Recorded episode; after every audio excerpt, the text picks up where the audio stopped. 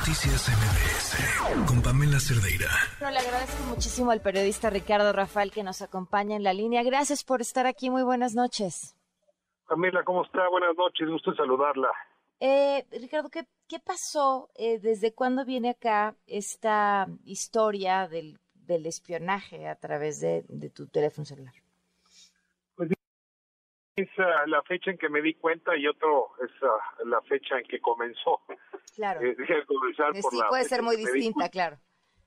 Eh, este verano eh, hubo un par de elementos que me llamaron la atención. Por un lado, una conversación privada que sostuve con un funcionario del Instituto de la Defensoría Pública Federal, que fue subida a las redes sociales Mm. eh, y presentada luego por Isabel Miranda como evidencia de no sé qué acto de corrupción. La verdad es que la conversación no probaba nada, pero sí me llamó la atención que alguien hubiera grabado esa conversación privada.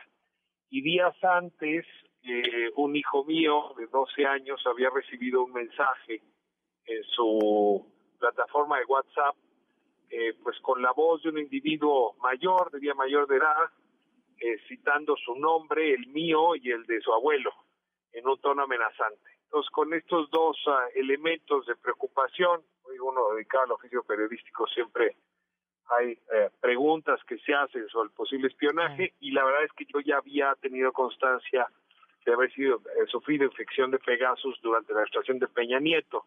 Entonces, pues temí que se hubiese repetido la circunstancia, aunque en ese momento tenía yo confianza en lo que había dicho el presidente López Obrador, de que su administración no había renovado las licencias de Pegasus y no estaban espiando periodistas.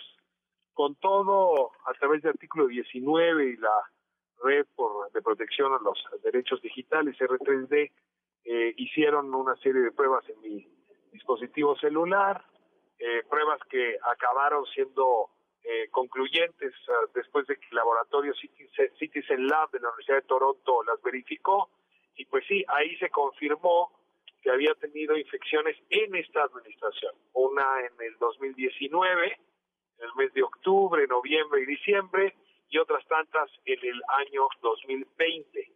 Entonces, pues lo primero es ah, constatar que lamentablemente sí se nos sigue espiando a, a las y los periodistas, y pues lo siguiente es ah, eh, tratar de ubicar el argumento, ¿no? Que llevó a esta infección, porque pues les puedo asegurar, que yo no tengo actividades criminales, no me dedico a nada que me coloque en circunstancia en la cual un juez tuviese que ordenar, eh, pues interferir mis comunicaciones. Claro.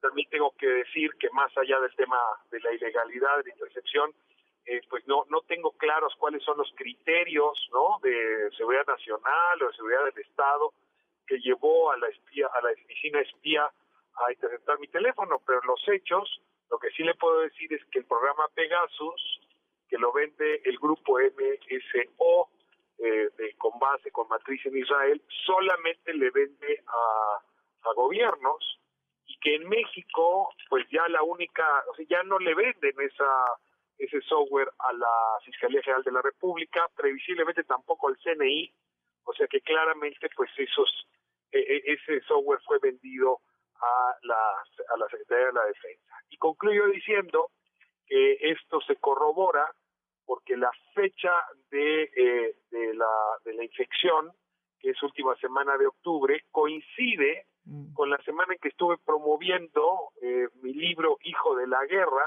que es un relato de no ficción sobre el origen de los Zetas, el origen militar de los Zetas, pues que defeccionaron de, de las de las filas del ejército para convertirse en el grupo paramilitar pues más letal que ha tenido este país y que se encuentra el origen de muchos de los problemas que luego hemos vivido. Nunca me imaginé que esa investigación y ese relato iban a justificar pues que la defensa nacional me espiara, Pamela. ¿Y qué sigue después de saber esto? Mire, y, sigue un par de cosas. El día de hoy presentamos ah, una denuncia, eh, Raimundo Ramos, que es un defensor de derechos humanos que está en circunstancias similar, y eh, un periodista de animal político, presentamos una denuncia ante la Fiscalía General de la República, pues presentando todas las pruebas que tenemos, que son contundentes, pues con la idea que se eh, proceda a una investigación por parte del Ministerio Público, eh, pues contra quien resulte responsable de, esta inscripción. No, no confío, eh, se lo tengo que decir a, pues cabalidad en el fiscal Alejandro Gertz Manero, me parece que su actuación al frente de ese cargo eh, pues sí ha dejado muchas uh, dudas, pero al mismo tiempo pues eh, confío, Pamela, en que no nos queda otra más que recurrir a, a los, los recursos que nos ofrecen las instituciones pues para dejar constancia que eso hace uno y quizá para forzar también a que las instituciones funcionen. Recibí una llamada informal también del mecanismo de protección de, periodistas de la Secretaría de Gobernación el día de ayer, pues espero que también ahí en esa oficina que encabeza Enrique Irazoque y cuyo titular, digamos, su jefe es Alejandro Encinas, pues tome también cartas en el asunto, que pues los veo muy conflictuados con el ejército y no sé si tengan ánimos de tomar otra batalla más después de las que tuvieron la semana pasada. Pero con todo, pues son los recursos con los que uno cuenta, además del ejercicio periodístico y pues en fin el esfuerzo de hacer públicas estas circunstancias. Pues muchas gracias por acompañarnos y, seguimos al tanto. Gracias, Pamela. Te agradezco muchísimo sus preguntas. Saludos a su audiencia. Noticias MBS